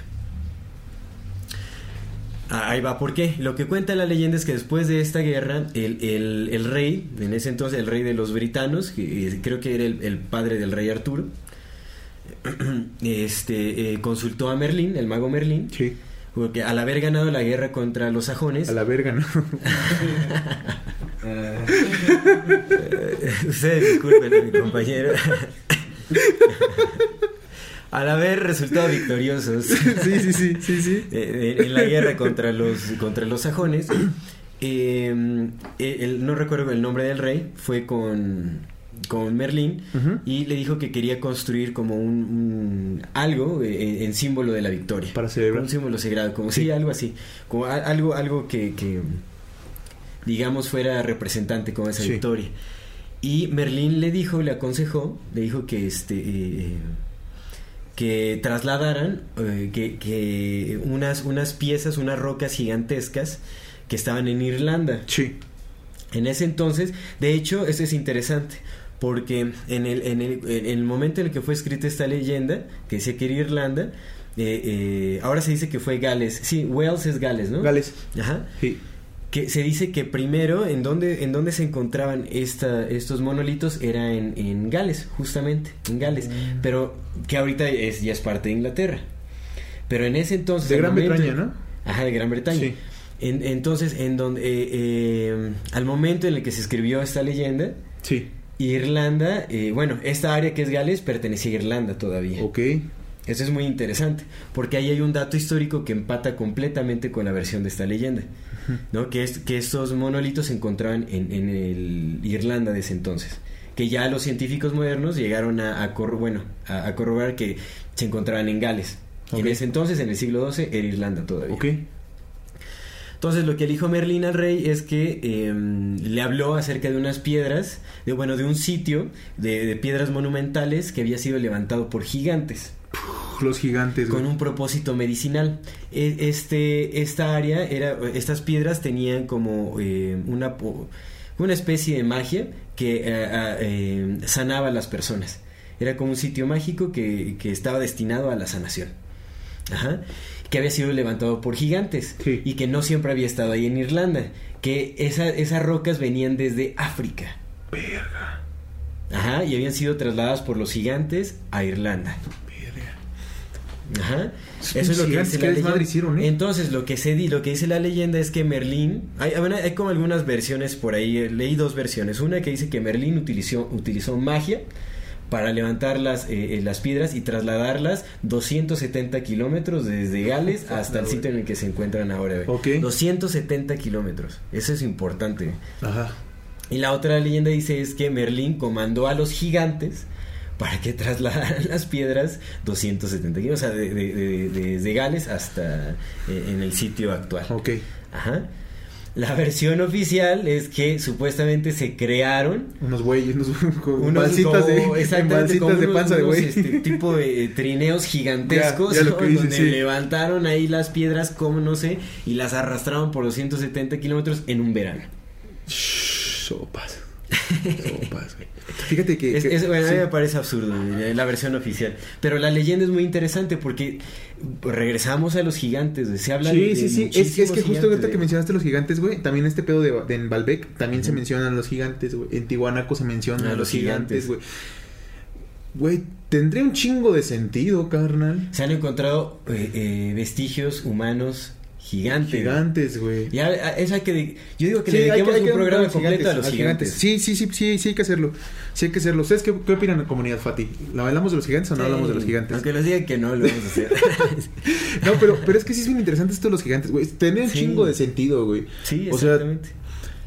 Pues si eres un pinche gigante, güey, ¿no? Digo, tampoco es como que puedas levantar toneladas, pero pues al menos entre 10 gigantes sí te puedes levantar una pinche de un piedrón de esos, güey. sí, sí, sí. ¿No? O sea, aquí entre nosotros podemos levantar un... pues, entre varios sí te levantas un carro, sí, ¿no? Sí, sí, sí. entre varios y mamadones sí te levantas un carro, güey. Pues, Ujú. imagínate un pinche gigante que no sabemos... pues, imagínate que mides 10 metros, güey. Sí. Esa fuerza, güey, con tus compas de 10 metros, güey. Sí, sí, sí, exactamente. Pues ahí al... O creas instrumentos, herramientas de- Gigantes. gigantes De que gigantes, a- güey, claro. O sea, exactamente. tendría un chingo de sentido, güey. Bastante. Pero un chingo de sentido, carnal. Sí, Sí, sí, sí. Porque todo nos dirige a ello, pero bueno. En los Vedas se habla de gigantes, en... En, En todos lados en habla de gigantes, güey. Los cuatro pinches soles antiguos fueron gigantes, güey. sí. Fuimos decreciendo hasta llegar a nosotros. Sí. Los Nefilim también eran De gigantes. gigantes, güey. En fin, ¿Eh? gigantes ¿Eh? encontramos por todas partes. Sí. en Gilgamesh, ¿no? Se habla de, de- de la épica de Gilgamesh. En todos lados habla de gigantes, güey. Este, güey, como el que el que está con este carnal del Beowulf, el que se el que el, el que madre es un gigante, güey. ¿Cómo se llama? Ah, sí, cierto. Ah, bueno, ese, ese güey es un gigante, güey. Ese güey es un gigante. Ujú. En todos lados se habla de gigantes, amigo. Sí, por eso quería mencionar la leyenda de, de, de Bien, bien. Este, y, la, y la pueden leer, es de Jeffrey of Monmouth. ¿no? Él es el escritor, es un obispo del siglo XII que escribió esta historia. Que también tuvo otros aportes históricos, pero le llaman pseudo, pseudohistoriador por, e- por este tipo de leyenda. Siempre los pseudos, güey. Sí. Siempre descalificando a la banda, güey. pseudo, ¿no? Nosotros pseudopostcasters, güey. Siempre, güey. Siempre con Siempre con su pseudo. Siempre con sus pinches cosas, güey. Eh, Vámonos al siguiente. ¿Quieres que hablemos de, ¿quieres que hablemos de UParts? Eh, porque eh, los UParts también tendríamos que dedicarle un programa especial. Mírate, yo, yo dejé lo, lo mejor que yo traía para el final porque, pues, esto está bien impresionante, amigo. Y eso que no trajimos nada de lo que hay. No manches, hay un montón. Sí, hay no un acabas, montón. güey, no acabas. No, ya estaba, te digo que me, me de- o sea, me desvelé cañón así No acabas, la madrugada. no acabas, no acabas, viendo, neta. viendo, y salen y salen y salen, en fin. Sí, güey, güey. No mames, aquí en México hay un chingo de lugares que también no están explicados, ni mucho menos, güey. No, no, no sabemos un carajo, hermano. Pero bueno, mira, quiero hablar de Mohenjo-Daro. Eh, A ver. Mohenjo-Daro, también conocida como. Aquí está. La ciudad. Ta madre, pinche Julio. Te estoy diciendo, güey.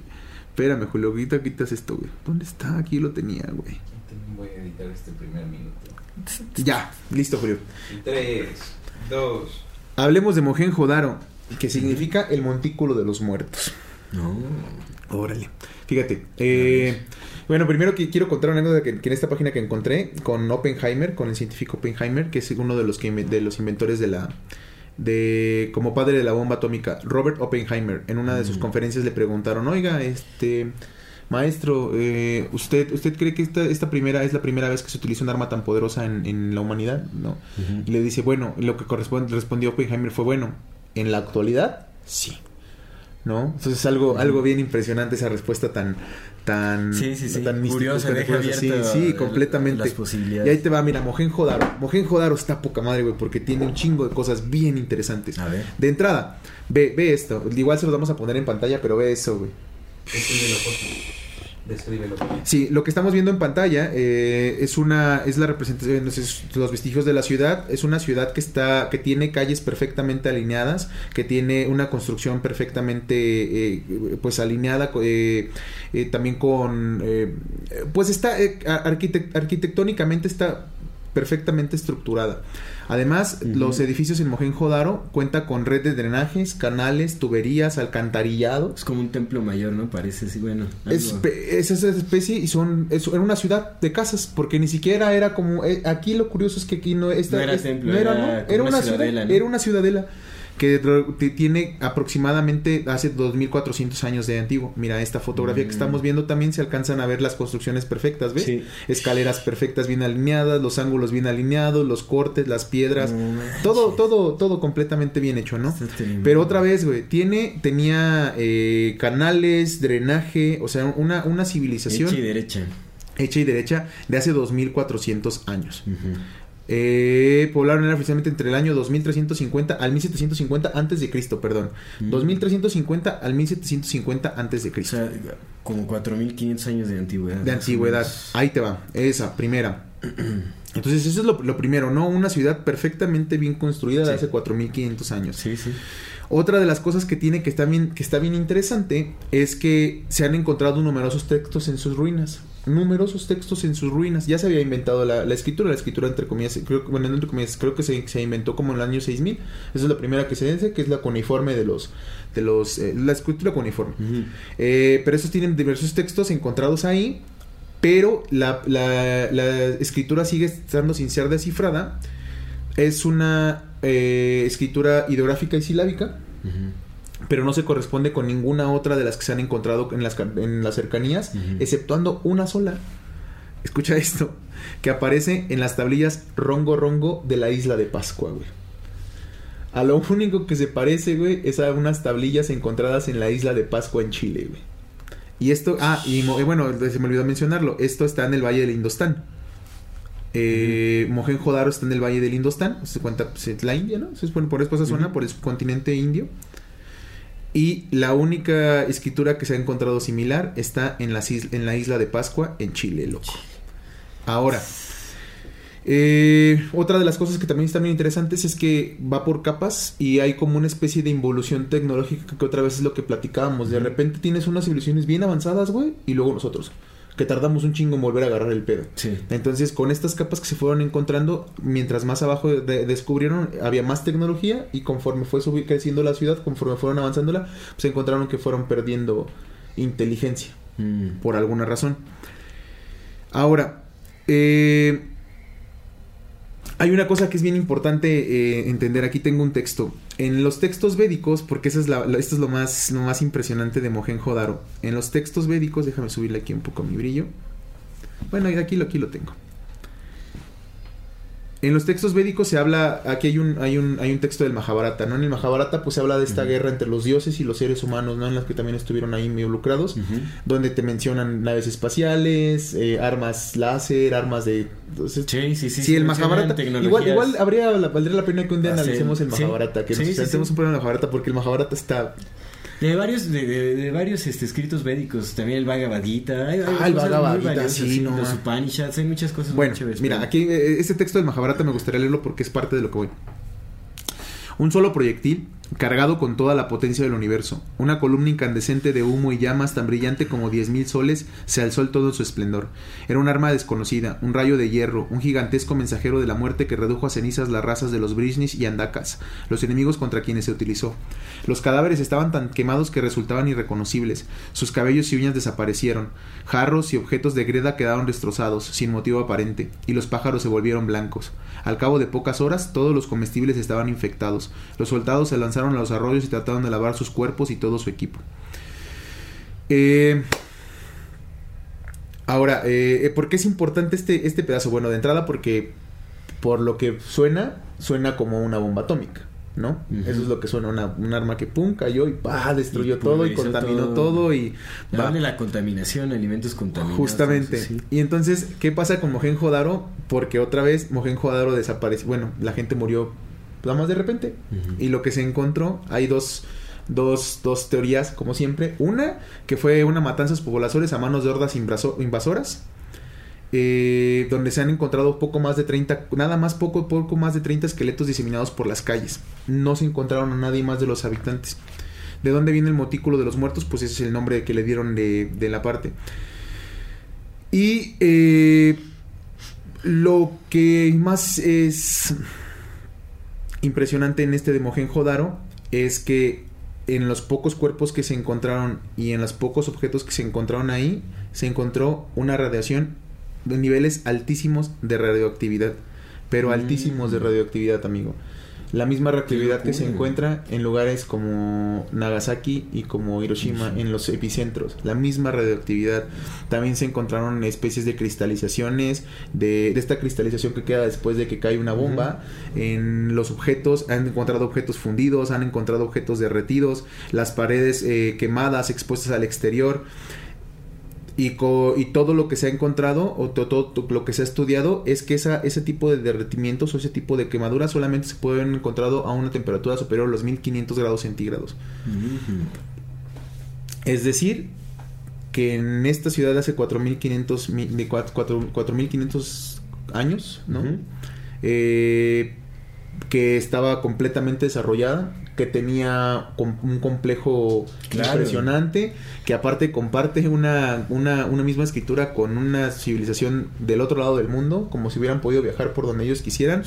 Encontraron vestigios de que la gente ahí murió por alguna razón, no se sabe cuál, pero hay evidencias de radioactividad, de que de quemaduras hechas por alguna especie de bomba y lo que algunos estipulan es que pudo haber caído una bomba atómica hace 4500 años, justo como los Vedas, bueno, como el Mahabharata lo describe, amigo. Qué locura.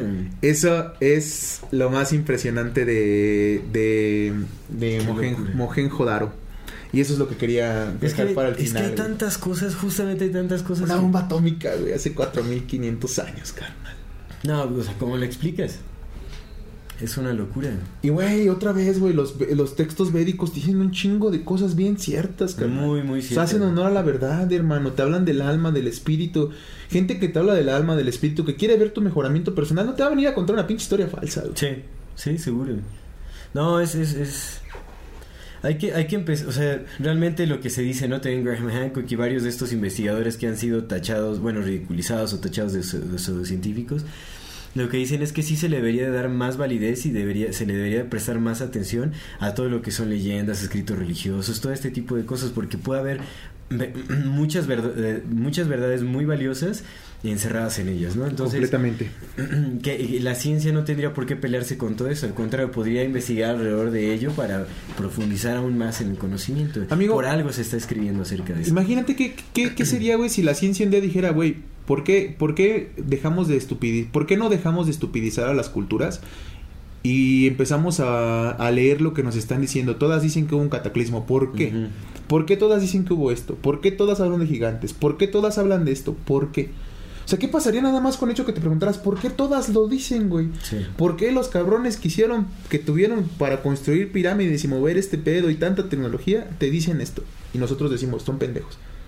No, eso cambiaría por completo el Sí, que de todo. todo definitivamente, pero bueno, sabemos que tal vez Sí, alguien pues no sí. quiera que cambien las cosas o que... O a lo mejor ellos, ellos sí lo saben y no lo comparten. Sí, muy posiblemente. Hace rato te dije, Es lo, güey. es lo que hablamos. Yo creo que también va a ser importante hablar acerca de, de los documentos que se encierran en el, en el Vaticano, documentos que han sido eh, ocultados por el gobierno, todo ese tipo de cosas, ¿no? Pues lo que te dije hace rato, ¿no? Y, ahorita lo estaba pensando que, que fue muy curioso la elección de palabras. Que te dije, güey, si, es, si esta tecnología, según la evolución tecnológica como debe de ser, pues ahorita ya, ya tendríamos viajes interdimensionales. Y ahorita pensé, güey, pues nosotros no los tenemos. Ah, sí, nosotros, no- Nosotros tú y yo no los tenemos, ¿no? La gente que nos está escuchando tampoco, carnal. Y eso es lo único que quiero decir de ello. Qué locura. Ya, Completamente. Salen muchos temas a la mente como para tratar como tecnologías prohibidas o tecnologías... Güey, no mames, güey. En los eh. 70 ya tenían las tecnologías láser, güey.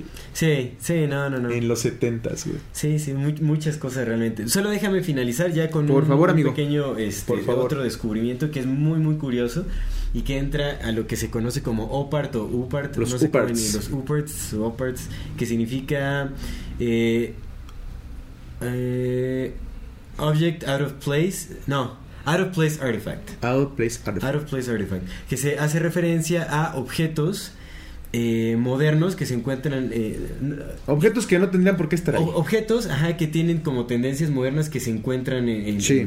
que Sí, sí, tienen sí. Una edad de antigüedad impresionante. Sí. O sea, que no empata con Sí, ningún- sí. ninguna línea del tiempo. Sí. Están fuera de lugar, exactamente. Objetos que dices, ¿qué carajos hace esto aquí? Y no hay explicación alguna para... eh, sí, no hay explicación. Sí, sí, sí. Como estos, estos eh, las esferas de Klerksdorp. Ajá. Estas se encontraron en Sudáfrica. Es muy interesante porque de hecho en el, en el episodio anterior mencioné como unas minas de oro que podrían hacer eh, que podrían ser una, Ah, una sí, sí, posible sí. referencia a las minas de oro de los De los Anunnaki. Anunnaki. En Sudáfrica también, pero en fin. Estas esferas son esferas que están hechas de, de pirita o pirofilita, creo que es pirita que se le llama, que es, es un mineral que se creó en la Tierra hace 2800 años, se, se formó en la Tierra. Eh, estas esferas datan exactamente de ese... ¿2800 de o 2800 millones? 2800 millones. Millones. ¿No dije millones? No, dijiste Ah, 2800. Ya, No, no, 2800 millones de años. Sí, 2800 millones de años. Estás viendo que somos pseudo podcasters y todo 2. todavía. billones de años. Ajá. Y Uf, loco. esferas, estas esferas casi perfectas que tienen una- líneas que atraviesan toda la, toda la circunferencia. Igual les vamos a poner aquí circundan las toda la fotografías esfera. en pantalla. Ci- circundan toda la esfera, son líneas perfectas, rectas. Son Sí, sí, líneas sí, sí. Eh, eh, completamente derechas. Circundan estas esferitas que están hechas de pirita, pero tienen un recubrimiento de, un de una especie de metal que no se puede rayar.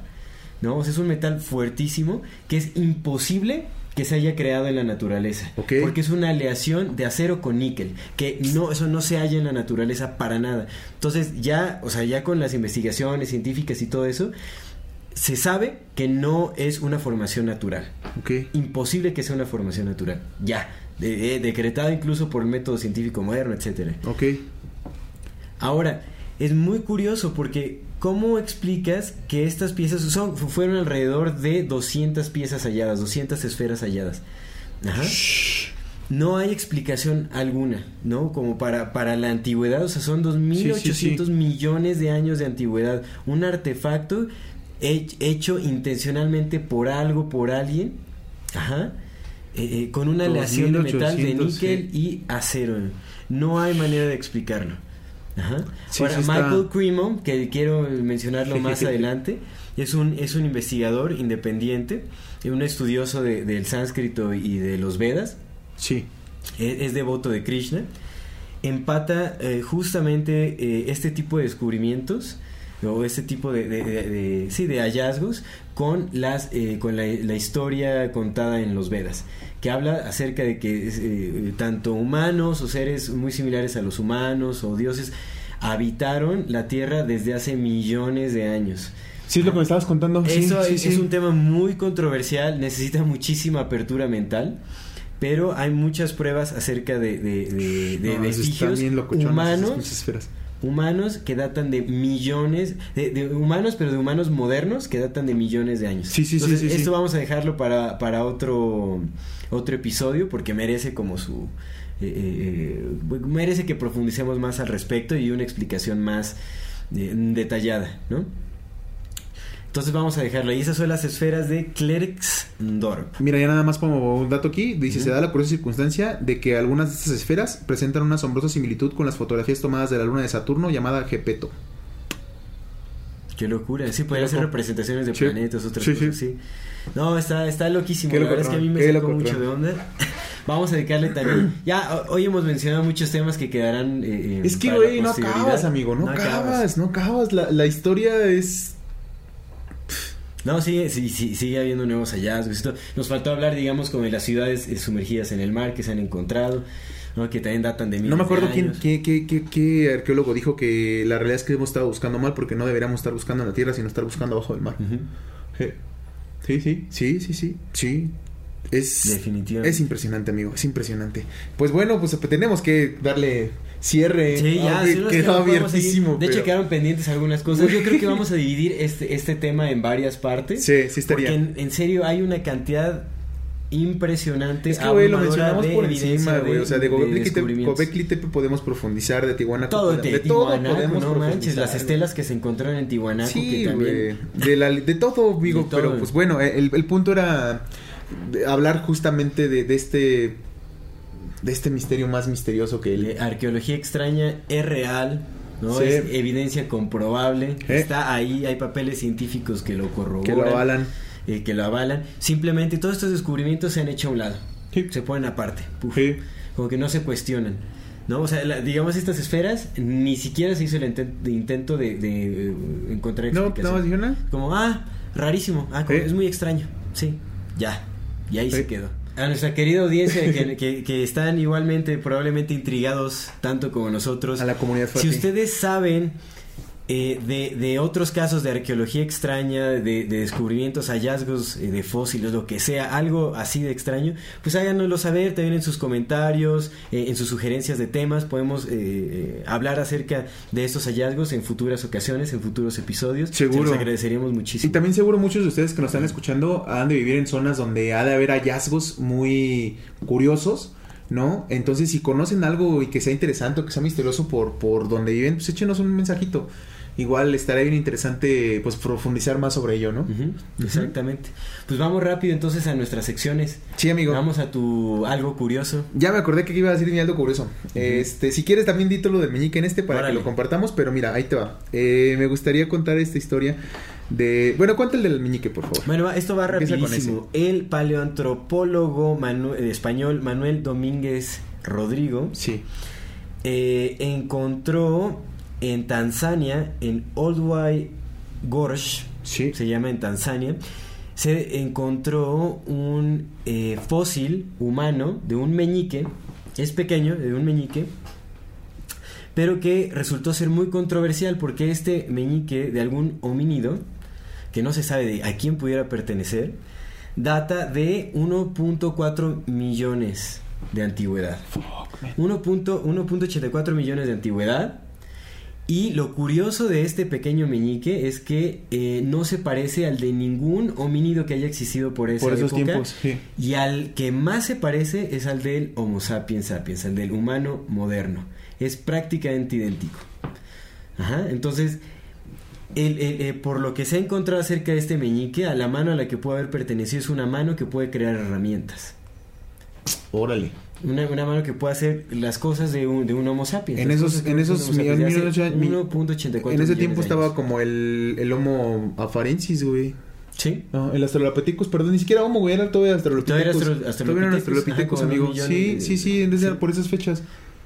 Entonces, imagínate, es muy controversial justo por eso, lo pueden encontrar, está publicado, la ciencia tradicional avala la, la fe, pero solo lo dejan, es muy controversial, y no lo empatan, no dicen nada acerca de, de, de esto, o sea, es como, o sea, es un descubrimiento controversial, no se sabe qué show. Están intentando buscar a un homínido que se parezca al, al humano moderno en ese entonces, pero bueno, muy raro, en fin. Ese es un algo curioso. En realidad todo lo que hemos estado diciendo es muy curioso, ¿no? Sí, sí, sí, sí. Eh, la- lo que quería contar es que la, cuando llevaron la, la estatua de Tlaloc al Museo de Lina, la- esta, esta estatua fue encontrada en San Miguel Cuatlinchan. Eh, estaba, estaba tirada y es un monolito. o sea, es un. Es igual otra, otra pinche sí, pedazote sí, sí. de piedra enorme, ¿no? Pero lo curioso es que cuando la, la descubrieron y se la llevaron, los habitantes no querían que se la llevaran porque pues era de ellos, pero cuando se la llevaron, güey, eh, iban, iban entrando a la, a la Ciudad de México con la estatua en un, en un este tráiler, pero pues sin, sin el cabime, ¿no? Pues, trailerísimo, pues una estatísima. Sí. Y justo cuando iban entrando a la Ciudad de México, cayó una tormenta. Pero señora tormenta, güey, así inundó cosas y Qué todo. loco, sí. Como la bienvenida del señor Tlaloc, señor de la lluvia, al momento en que entró a la Ciudad de México. Qué loco. Sí, estuvo bien, bien chistoso. porque aparte fue en abril, güey, ni siquiera era época de lluvias. Sí, sí, sí, sí. Entonces iba entrando Qué Tlaloc, carnal, y en cuanto va entrando. ¡fum! Órale, culeros, ya llegué. Eso es eh, lo que quería, que está- quería está contar. curioso, Está bien, es- bien es historia. curioso, Sí, bien. está bien, está bien, Bien bien, interesante. y pues, amigo, esa era, esa era mi pequeña Está anécdota. buenísimo.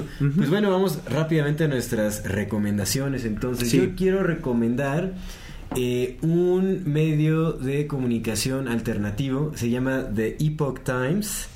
Eh, lo pueden encontrar en su versión en español o en inglés, como quieran, pero es un medio alternativo.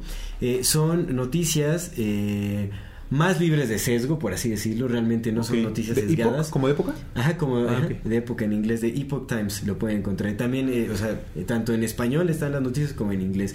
Son noticias de todo el mundo. De hecho, ahí también hay varias noticias eh, acerca de, de- de arqueología y todo. Hay noticias de, de todo tipo de cosas, ¿no? Ok. de salud, de todo, pero son no- noticias que realmente no, no van filtradas por eh, el interés de ninguna empresa, ninguna corporación, Nice. ni nada. O sea, buscan, eh, es periodismo real. Entonces quiero recomendar, vayan, busquen The Epoch Times, dejaremos el enlace Bien, a su página, a su tal vez su canal de, de- de YouTube y otras cosas. Creo que de hecho tuvieron que abrir un este una plataforma independiente porque Los los de. YouTube se los Sí. querían tumbar, pero en fin. Perfecto. Vale, pues mira, mira, mis recomendaciones, para justamente de estos temas que hemos estado hablando, to- todo de misterio y todo eso, por si alguien quiere, le interesa, hay una página que se llama mysteryplanet.com.ar, les vamos a dejar aquí el link. Este, pues ahí pueden encontrar como más, más, más sobre esto que estamos hablando, sobre Gobekli Tepe, sobre arqueología, sobre UPART, sobre civilizaciones antiguas, etcétera. Eh, me gusta mucho esa página, está muy interesante, mysteryplanet.com.ar. Esa es mi recomendación de hoy. pues hay información. Y nos quedamos con la. eh, como siempre, con una reflexión. No sabemos absolutamente nada. Nada. Lo que les acabamos de mencionar realmente son, eh, es un resumen muy limitado de todo lo que eh, realmente implica cada uno de estos descubrimientos. Invitamos a toda nuestra comunidad a que hagan sus propias investigaciones, eh, eh, descártenlo o acéptenlo como ustedes gusten. Nosotros aquí estamos compartiendo información que nos parece relevante, nos gusta, nosotros somos también Sí. pues, personas naturalmente curiosas Sí. y desarrollamos y desempeñamos esa curiosidad, la, busca- la, la llevamos a tal grado de, de encontrar conocimiento en ella. Sí. ¿no? De eso se trata todo eso. Entonces, muchas gracias por acompañarnos. Esto es Amor Fati. El infinito brevedad del ser. Hasta luego.